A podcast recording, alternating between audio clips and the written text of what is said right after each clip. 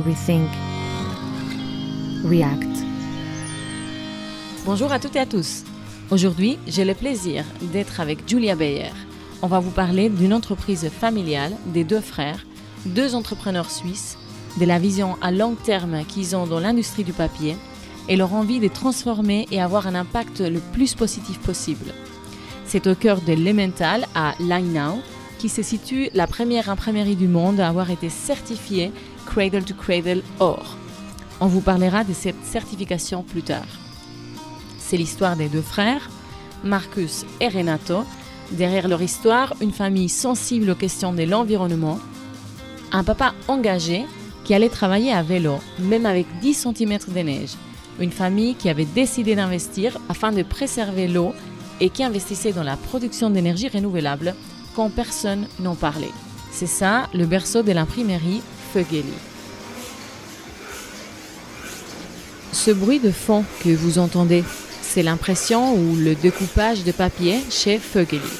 Avec un tel bruit, on voit déjà la consommation d'énergie. Avant de nous télétransporter là-bas pour écouter Marcus, qui a accepté de pratiquer son français pour nous livrer un peu leur vécu, micro-entretien que je dois remercier à Julia d'ailleurs, qui l'a fait à ma place. D'abord, allons chez Julia à Lausanne. Avant de continuer, un petit rappel. Rethink and React, c'est un podcast indépendant qui ne reçoit aucun soutien financier. Si tu aimes ce podcast, n'hésite pas à le partager et à mettre des étoiles sur Spotify ou Apple Podcast. Cela permettra à d'autres personnes de le découvrir. Merci, bonne écoute et bonne réflexion. Ça fait 18 ans que je suis arrivée à Lausanne pour étudier euh, à l'EPFL. Je suis ingénieure en environnement et puis euh, ça c'était il il y a dix ans que j'ai fini les études, j'ai un petit peu travaillé en Suisse allemande. Je suis bilingue, j'ai grandi en Allemagne, j'ai la chance de, pouvoir faire euh, l'aller-retour euh, du Rechtigraven sans, sans trop de difficultés. Alors euh, l'italien, c'est pas encore ça, mais sinon la Suisse, c'est vraiment parfait pour moi. Et j'ai travaillé dans, dans différents projets, toujours liés à la durabilité, à l'environnement. J'ai travaillé dans des ONG, dans des startups, dans des, dans des plus grandes entreprises. Et je me suis toujours dit, ah, les choses vont quand même pas assez loin. Il y, a tout un côté où on commence à bien faire certaines choses, mais ça va pas assez loin et on n'a pas assez de pouvoir pour inspirer aussi les autres, pour être un exemple par rapport à, à d'autres acteurs de, de l'économie. Par exemple, quand je travaillais dans l'écotourisme, je me suis dit ouais bah c'est sympa, mais ça fait un petit peu goutte d'eau sur euh, dans l'océan. Et puis euh, voilà. Donc quand on est une start-up c'est difficile de considérer son impact énorme parce qu'on est tout petit. Quand on est une multinationale ben c'est c'est le changement en interne qui est très très compliqué et incrémental. Et puis quand on est une ONG ben on a très peu de moyens et puis surtout on n'est pas toujours pris au sérieux. Donc c'est un petit peu mes mes dix dernières années d'expérience professionnelle et l'année dernière, quand je suis revenue d'un voyage, j'avais vraiment envie de retrouver le challenge de l'ingénierie, de la technologie, de la recherche, euh, mais en étant à la bonne place. Et j'ai découvert Fögeli, qui donc sont depuis 111 ans dans l'Emmental, plein milieu de la Suisse, et qui sont depuis 2018 l'imprimerie, la, était en 2018 l'imprimerie la plus durable en, au monde. Donc la première imprimerie à avoir atteint la certification Cradle to Cradle Gold, j'en parlerai un peu plus tard, mais surtout d'avoir poussé les choses aussi loin. Depuis 2015, euh, qu'ils ont, qui, sont libérés des, des carburants fossiles. Il y, a, plein comme ça d'étapes qu'ils ont fait avant tout le monde, tout seul, sans que personne en parle, dans leur coin, et surtout motivés par, intrinsèquement, par une vision de, de la durabilité dans le sens euh, vraiment de l'entreprise familiale. Mm-hmm. C'est-à-dire, c'est la, c'est deux frères qui, qui gèrent, euh, qui gèrent ça maintenant. C'est la vision de, dans trois générations, on sera toujours là. Survivre, en fait. Survivre bien dans un contexte de transition écologique pour une entreprise familiale de 50 employés qui est active dans une industrie qui est en décroissance, parce que l'imprimé est en décroissance, avec des prix du papier qui augmentent fortement avec euh, les prix d'énergie, on, en parlera parce que c'est très très énergivore, bah, forcément, on est obligé de, vraiment beaucoup améliorer les choses. Et puis, si on, a des enfants, qu'on veut que les petits-enfants et les arrière-petits-enfants aussi euh, jouissent encore d'une qualité de vie et des forêts, euh, euh, se sentent bien dans, dans, notre pays, dans notre région et sur cette planète, bah, il va bien falloir faire plus que juste survivre. Pour, mmh. pour, pour, pour reprendre ta proposition, eux, ils se disent pas, tiens, il faut juste qu'on sauve nos fesses.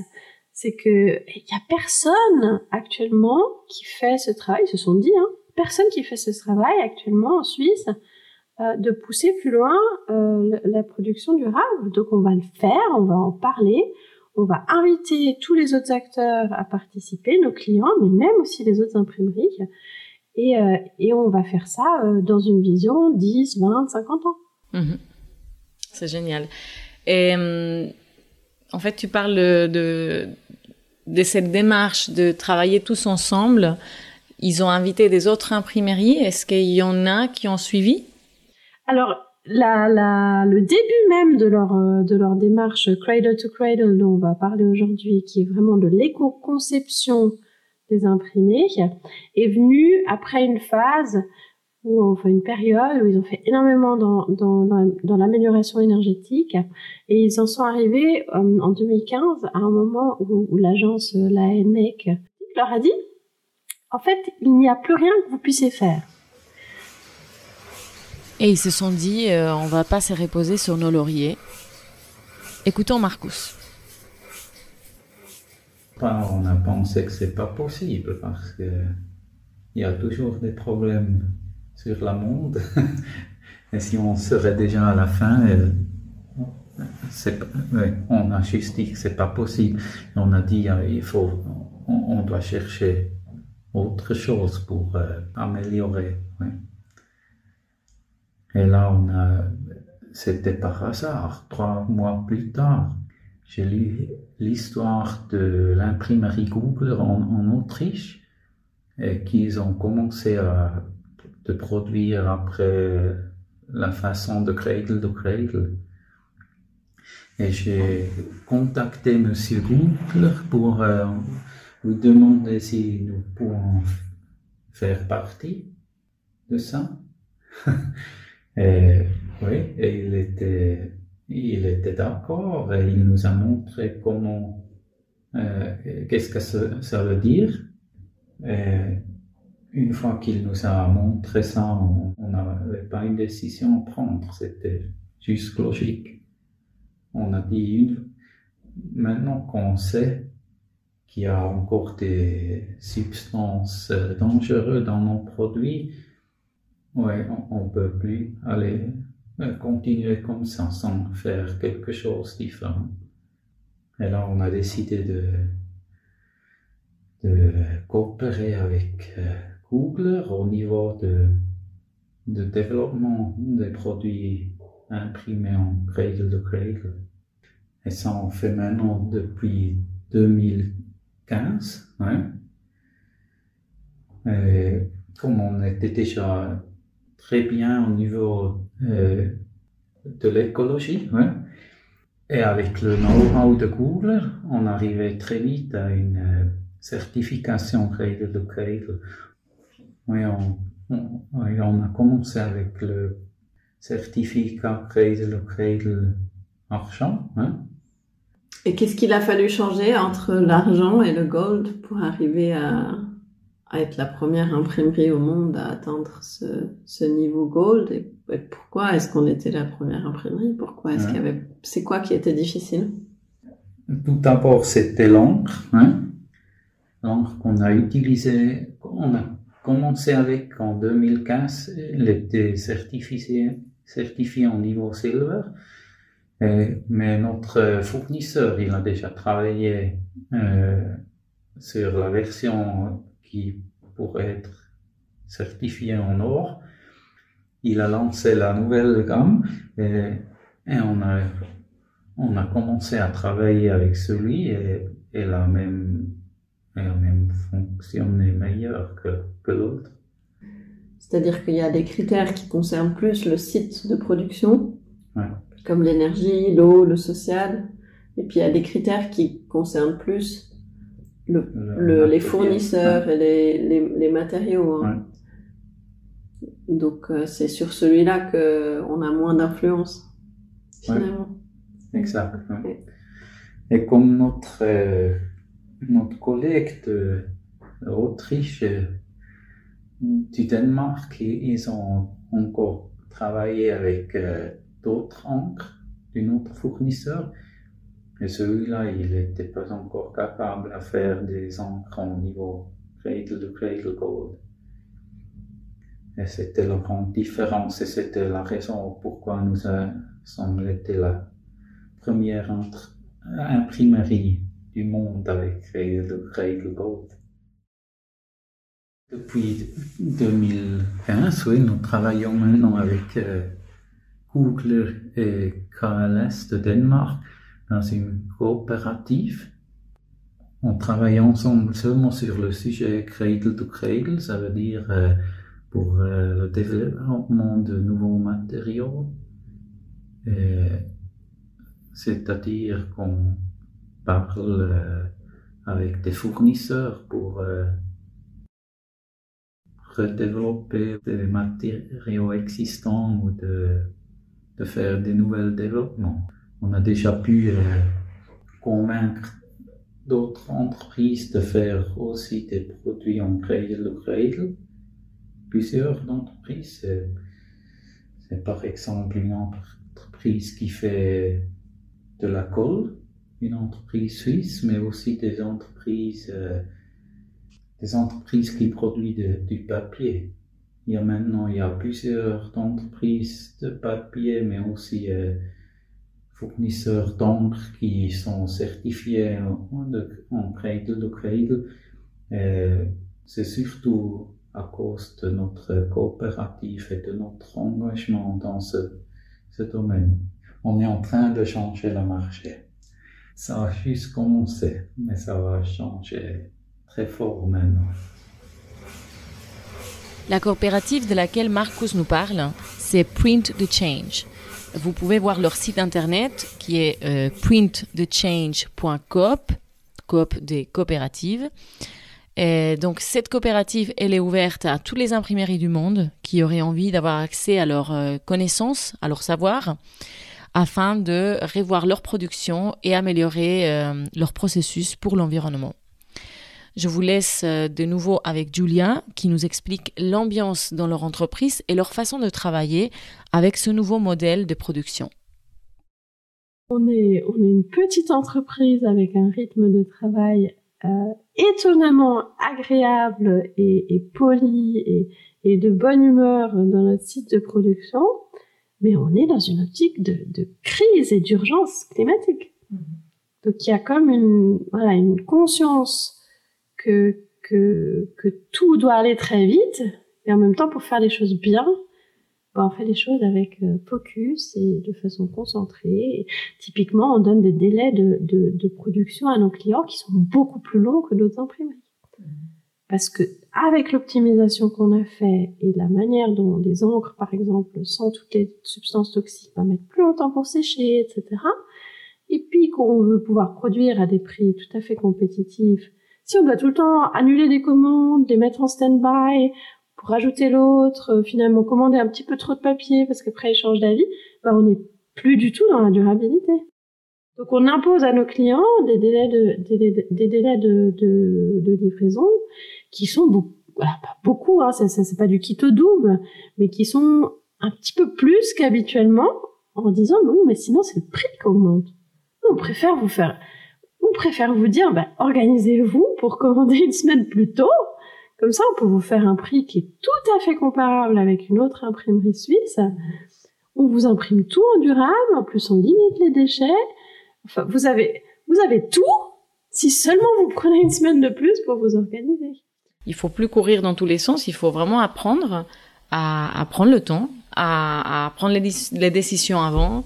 Ça, c'est un apprentissage et ça prend du temps aussi pour eux. En fait, ils doivent s'adapter. C'est pas de aujourd'hui à demain qu'ils vont changer leur façon de faire. Non, mais ça, et ça veut pas dire que on travaille aussi euh, avec des agences de com. Ça nous arrive de travailler sur des, sur des commandes très urgentes.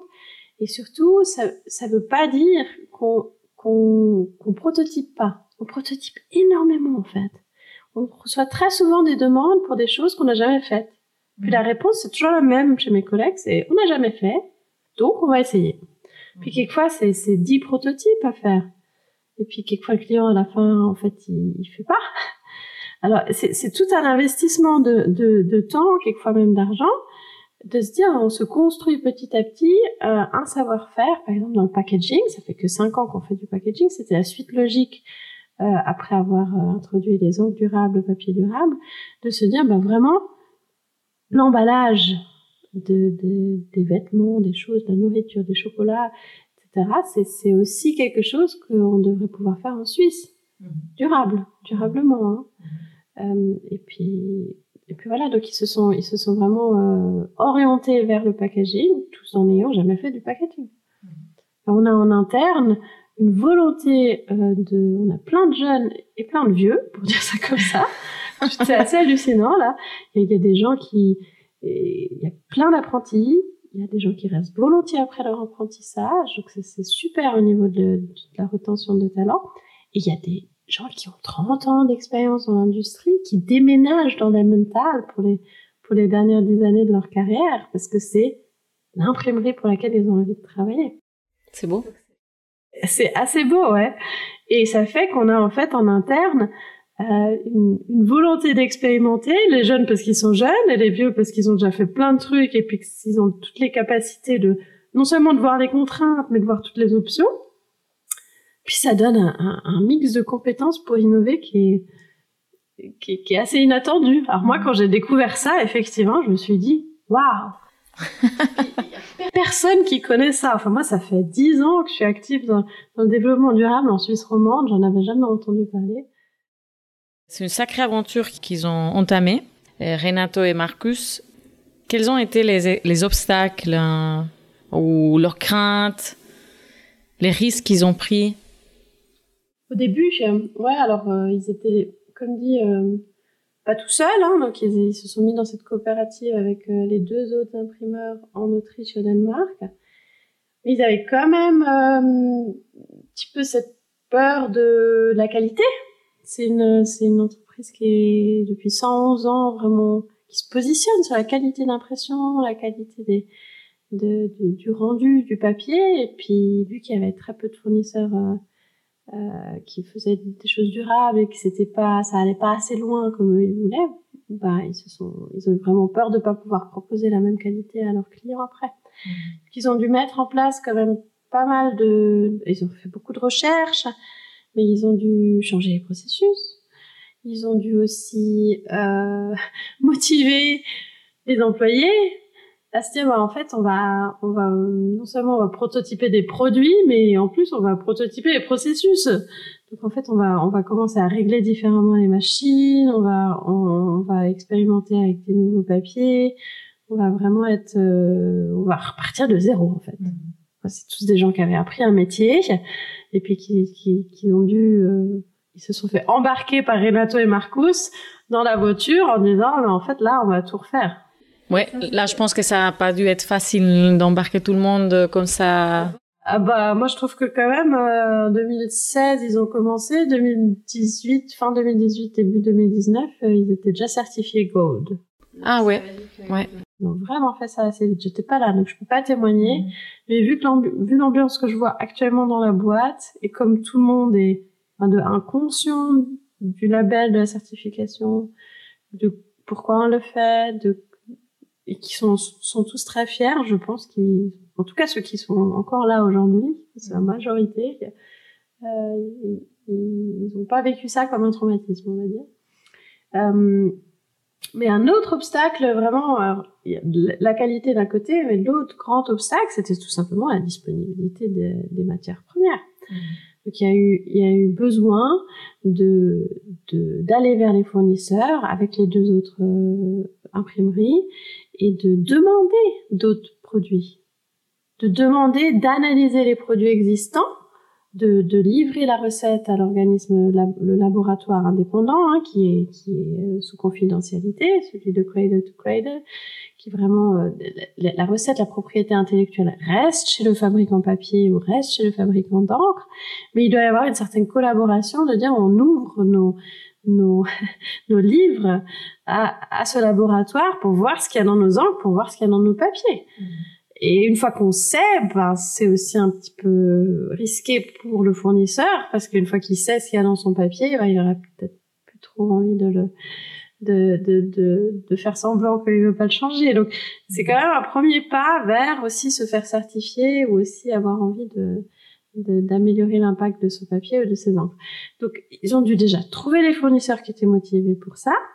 Et après, il y avait un certain coût financier, tout simplement, pour développer des alternatives. Mhm. Donc, on a des contrats d'exclusivité pour certains des matériaux, tout simplement parce qu'on a, on a financé la, la, la R&D, la recherche, la recherche et le développement qui était nécessaire pour euh, pour produire des choses euh, que nous on utilise aujourd'hui, quoi. Mhm.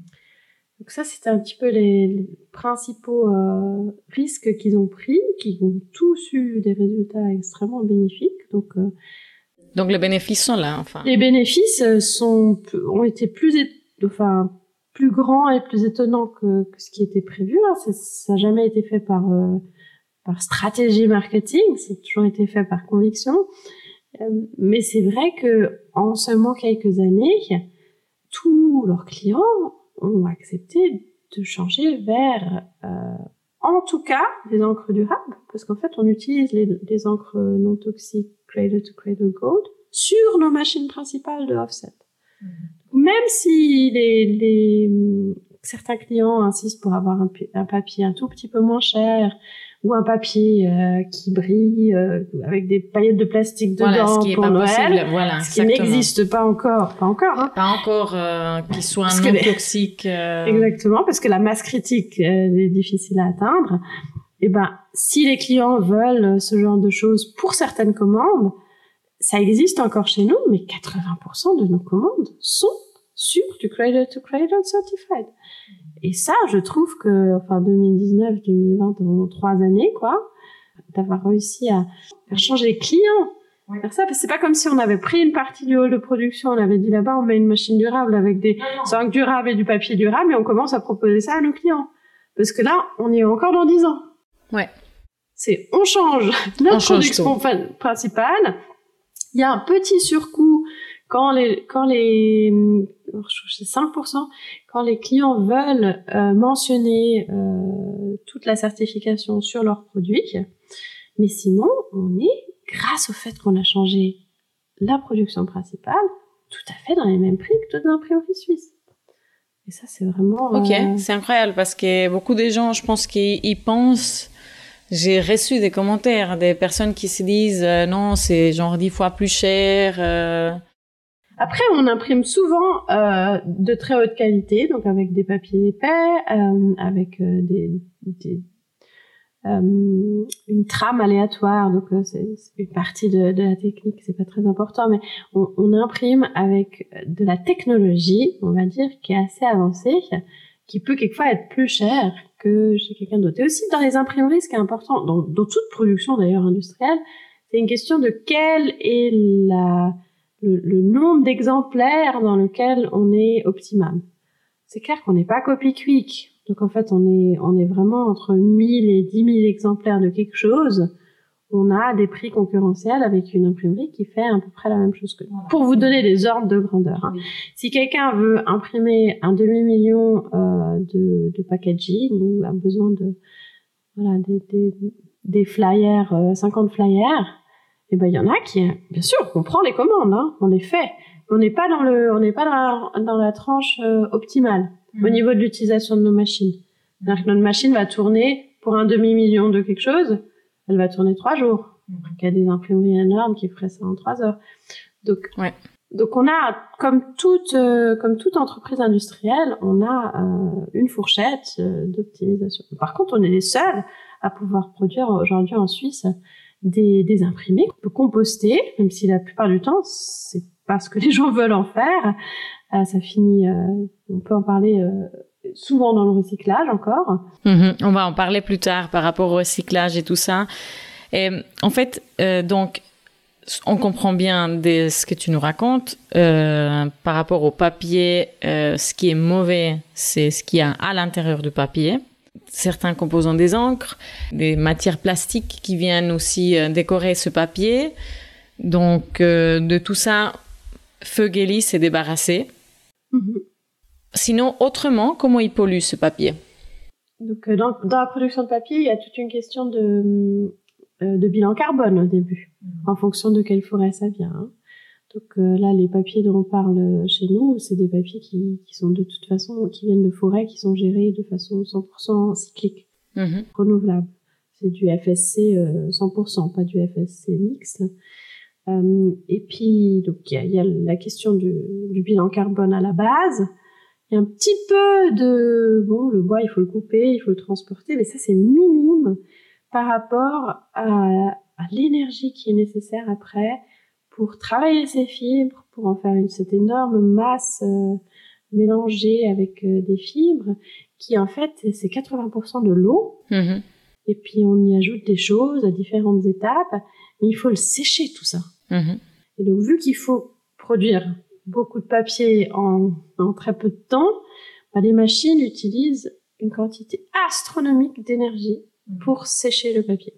Donc, pour créer la feuille sèche. Ah, et puis, après, tu te dis les substances toxiques, bah, qu'est-ce qu'il y a dans le papier?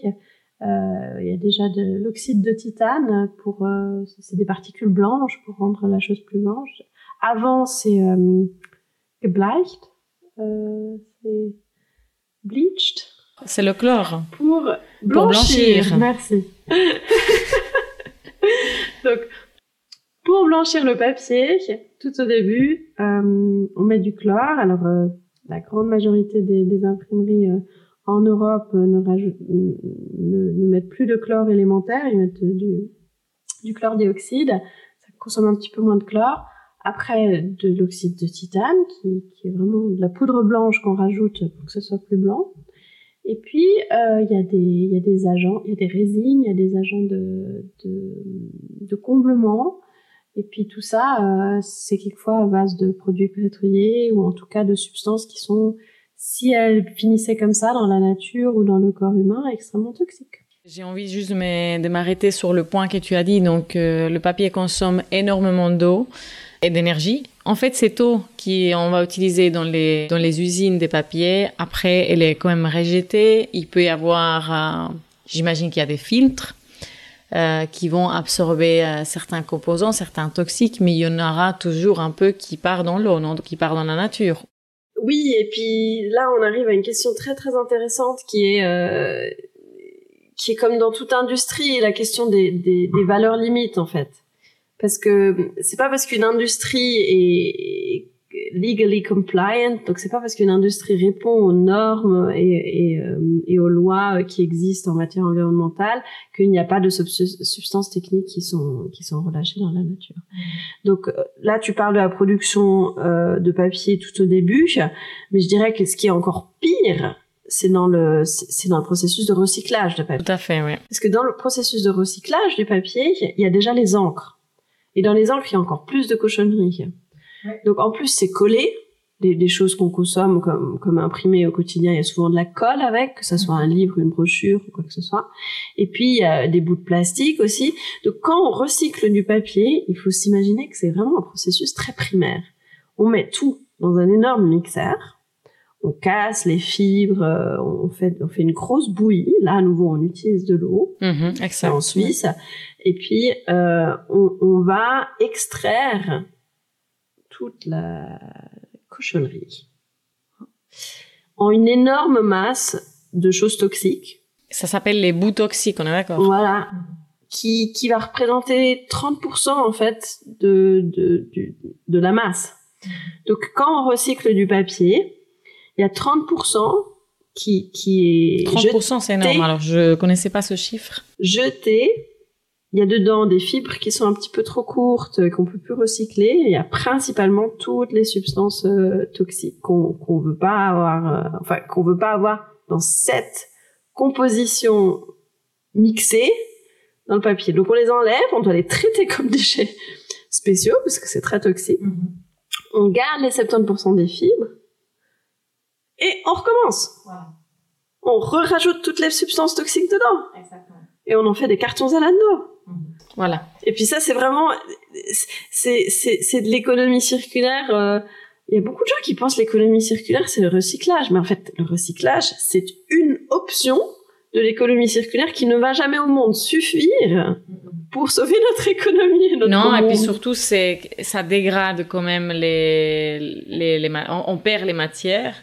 Là, tu disais, bah, 30% de la masse, 30, 30% de la masse qui, qui est, qui tu peux absolument pas réutiliser, qui est toxique, que tu dois, je, je crois que ça va dans des fours d'incinération assez puissants, non? C'est, de boue toxique. Et après, c'est les cendres toxiques qu'il faut traiter. Ouais. Donc du coup, c'est sans fin. On, on s'en débarrasse pas comme ça. Alors oui, il y a les, y a les substances organiques qui sont détruites euh, pendant la combustion. Mais si on parle des métaux, des métaux lourds, bah, ils s'accumulent dans les, dans les cendres qui après Mhm. sont mis dans des paquets qu'on stocke. C'est dérangeant si on commence à se reposer sur nos lauriers parce que oui, on a un grand taux de recyclage euh, du papier en Suisse. C'est Oui. pas mal du tout. Hein. Puis la Suisse, bien sûr, elle est parmi les meilleurs élèves, mais on, ça reste que ce qu'on fait, c'est pas le top. Oui, et puis on parle d'une matière première qui, est assez chère, qui a une valeur économique, et donc c'est entre guillemets facile de le recycler parce qu'il y a un marché pour acheter ce qu'on recycle. Et on parle quand même uniquement d'une valorisation à la fin de vie. Alors que aujourd'hui, on peut pas se permettre de juste réfléchir à qu'est-ce qu'on fait avec les produits une fois qu'ils sont produits.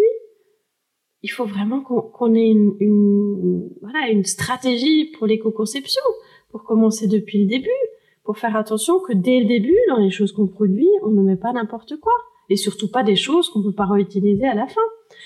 Et donc, moi, ce qui me, ce qui me désole un petit peu en Suisse, c'est que oui, alors l'économie circulaire vient un petit peu sur le terrain aussi politique depuis quelques années, mais n'empêche qu'on en est encore à discuter une motion qui a été déposée en 2020 sur l'économie circulaire. Là, elle va passer euh, dans la session de, de printemps ou, ou d'été, elle va enfin passer euh, au Parlement. Mais c'est, c'est, c'est, moi, je trouve que c'est léger. Parce qu'on parle de l'obligation de revaloriser les choses à la fin de leur vie. Alors oui, c'est bien d'inscrire ça dans la loi, mais ça va pas suffire. Et puis s'il nous faut, s'il nous faut 10 ans pour inscrire ça dans la loi, il va nous falloir 20 ans pour, pour, euh, pour inscrire l'éco-conception dans la loi. C'est la goutte dans l'océan que tu disais pour moi. hein. Oui, ou en tout cas, c'est quelque chose qui, qui oriente légèrement euh, les, les pratiques industrielles, mais qui, qui, qui ne peut pas, qui ne va pas suffire en fait. Mhm, mhm, mhm. Qui- voilà. Donc, euh, une fois de plus, euh, l'industrie ferait bien de, de, de s'entraider les uns les autres, et puis, euh, et puis de se dire, mais en fait, on arrive à faire des choses de façon durable sans qu'il y ait un, énorme surcoût, si seulement on a des périodes de, de, de réflexion et de stratégie qui sont plus grands que deux ans. Mhm.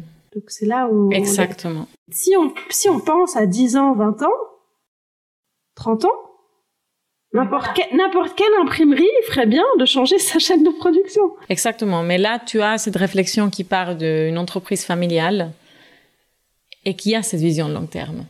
Et tu vois, c'est c'est On pas le cas besoin, de toutes On les aura besoin de toutes les imprimeries, ou Mhm. presque toutes les imprimeries en Suisse. Exactement. En fait, on a besoin de, tout la- de toutes les imprimeries parce que, précisément, en parlant de recyclage, maintenant, moi, j'ai le papier Fugeli absolument super à la maison.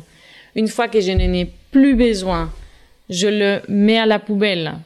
Sauf qu'à la poubelle à Berne, on va venir, même que je fais partie d'un projet pilote, mais le projet pilote, il reste que c'est du recyclage conventionnel. Donc, le papier magnifique Fugeli va Que aller tu là. pourrais manger, en fait. En fait, tu pourrais le manger et il finit dans le recyclage. et finit dans le recyclage mélangé à tous les autres, à tous les autres papiers qui sont remplis des, des substances toxiques. Donc en fait, après, on perd une- une- une- un matériau qui est génial. et qui aurait un potentiel d'être circularisé beaucoup plus souvent. Parce que là, on parle de, de, de recyclage euh, une vingtaine de fois, euh, trentaine de fois sans, sans souci, avec beaucoup moins de pertes et beaucoup moins d'utilisation d'énergie. hein. déjà parce qu'il faut pas enlever toutes les cochonneries pour en remettre d'autres cochonneries. Mhm.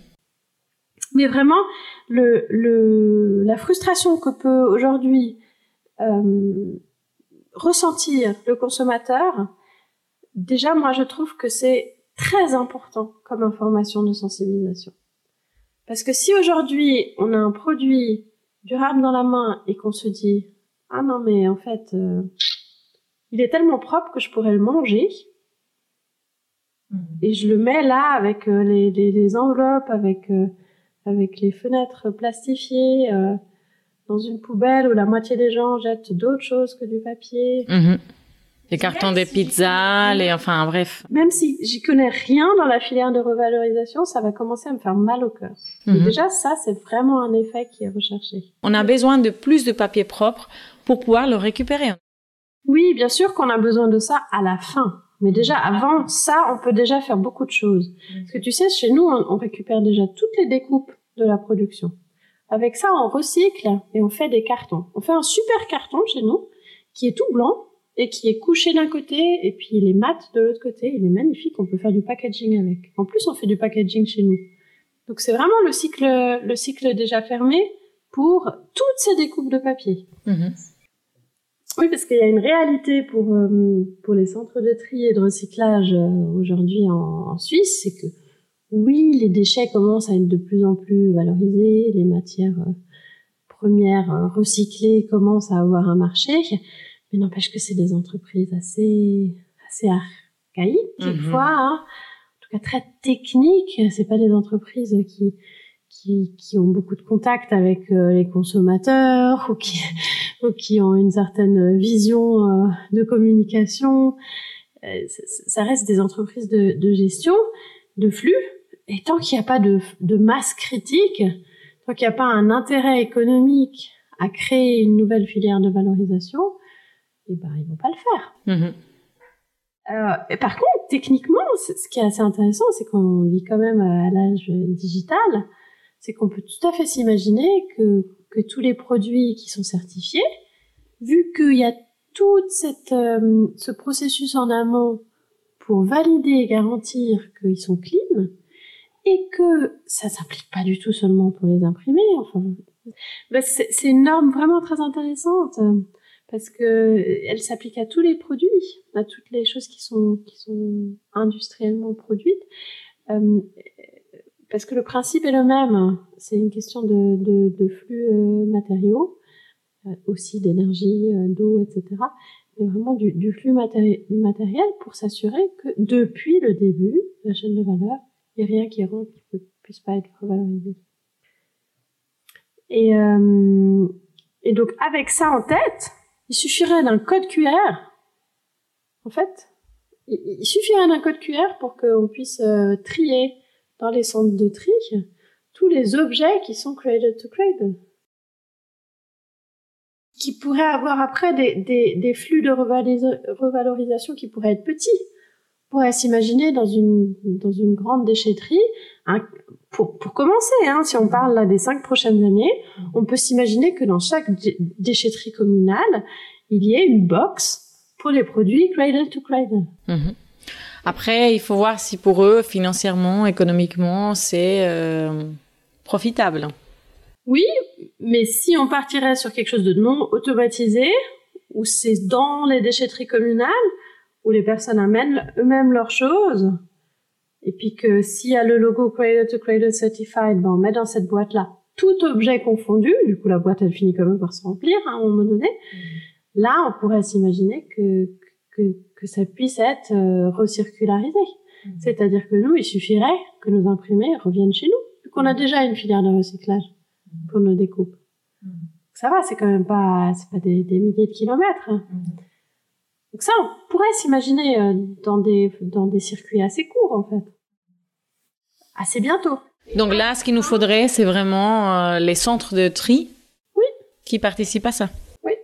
Avec qui on pourra bientôt, je pense, euh, il faudrait encore quelques, quelques produits supplémentaires qui soient commercialisés en, en Suisse, euh, s'imaginer euh, des, des petits circuits de, de récupération. Hein. Donc ce ne seraient pas des circuits de recyclage. Mhm, mhm, Des récupérations, ouais. Pour qu'après, Fogeli puisse les Ce revaloriser. serait une super première étape.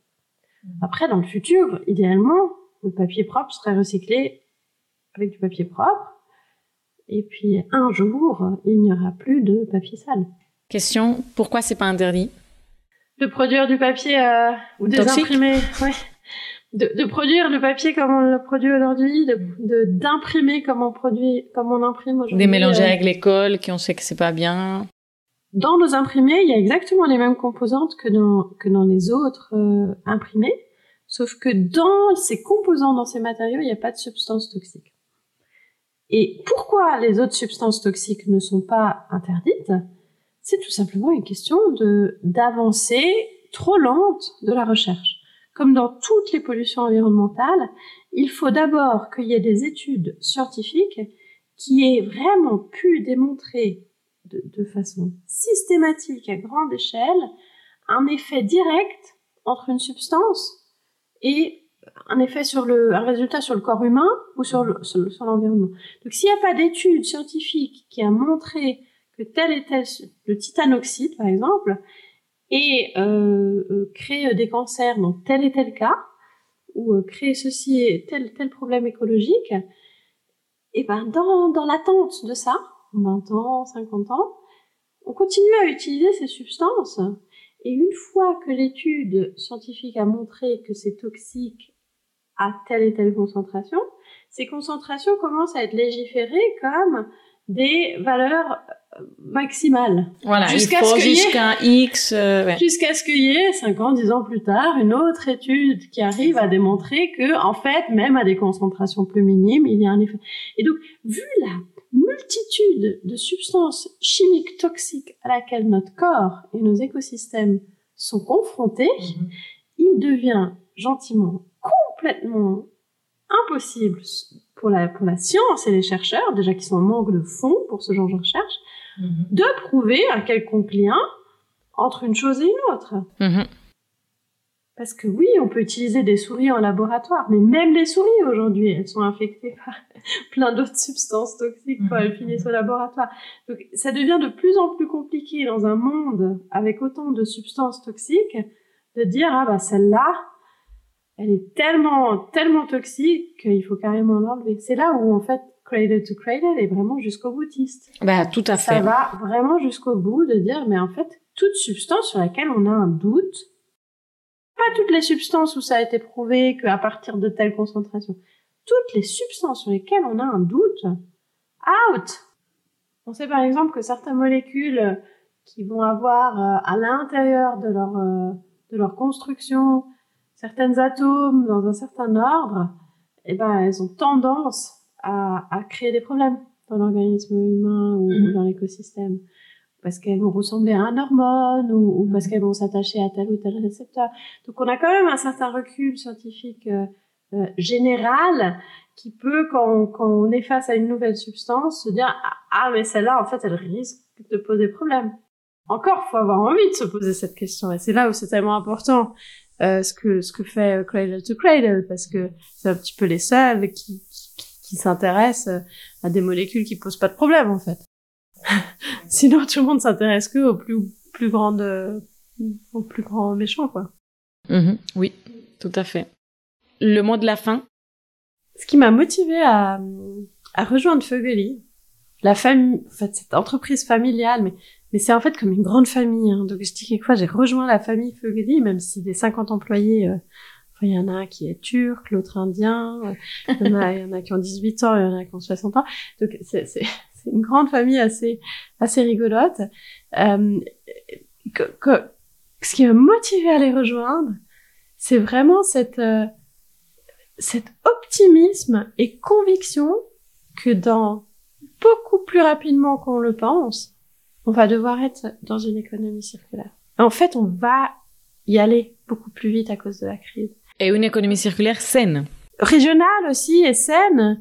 Et, et, et en fait, quand je, quand je leur demande, mais, mais, mais vous y croyez? Est-ce que on, va vraiment se retrouver euh, euh, en Suisse euh, dans une économie circulaire avec des papiers qui sont qui sont non toxiques, nos papiers qui nous reviennent, qui sont circulaires Ah ouais, je pense que Allez, dans 5 ans. Je dis, dans 5 ans? Vous pensez à 30 ans, 50 ans Oui, oui, mais ça va aller beaucoup plus vite. Ça va s'accélérer. Tu te rends pas compte, Julia Et puis, il faut vraiment qu'on prépare, euh, prépare tout le monde à ça parce que si on n'est pas au taquet, bah, il y aura bientôt plus d'imprimés en Suisse parce qu'on pourra juste plus se le permettre.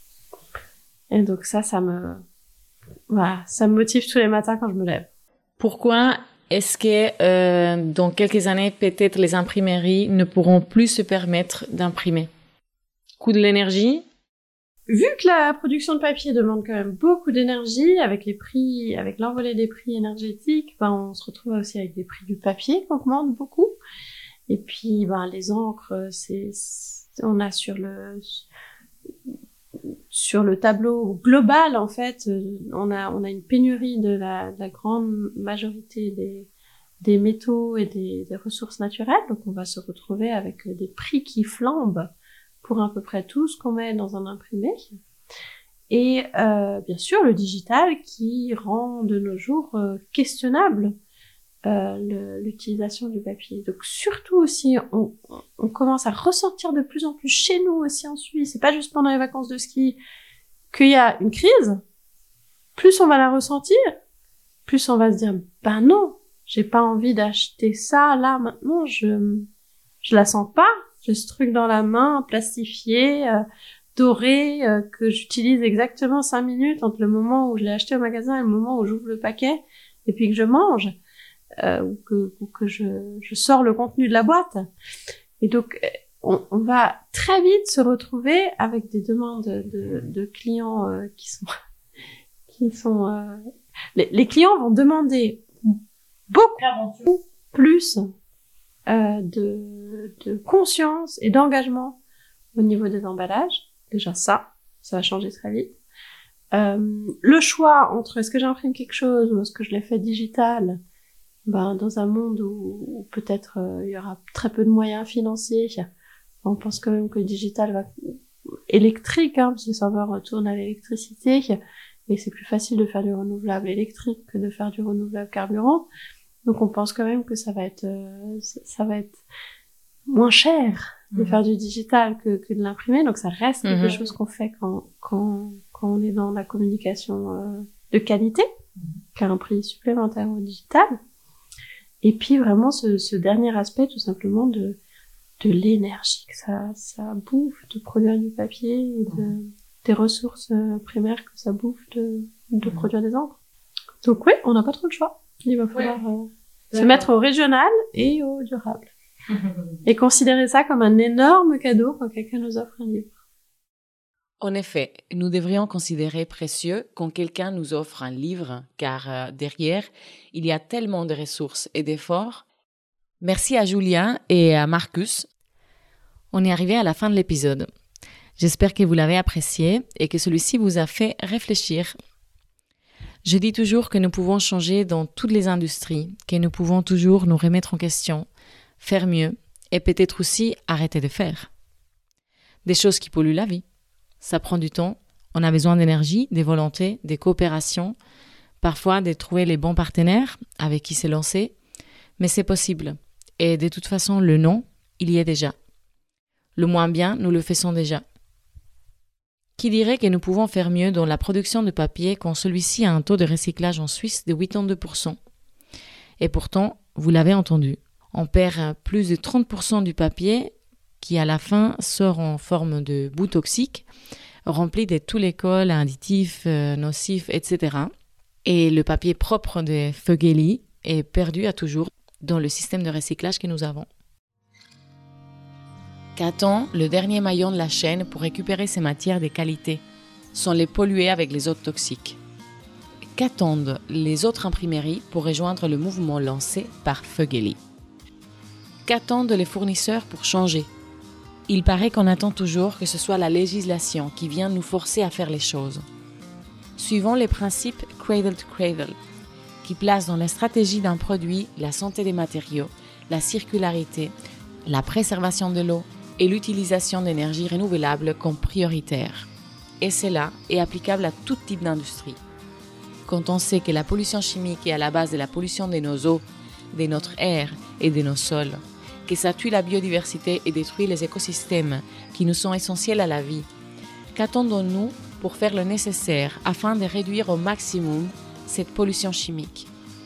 Faire un produit circulaire ne le rend pas sain. Faisons-le sain depuis le début.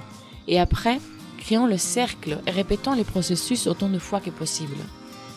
Concentrons-nous sur une vision à long terme. La prise en compte de l'impact environnemental, social et économique de nos activités est essentielle. Il est de plus en plus évident que la durabilité est un facteur clé de la réussite économique à long terme. Alors, allons-y. Merci d'avoir écouté jusqu'ici.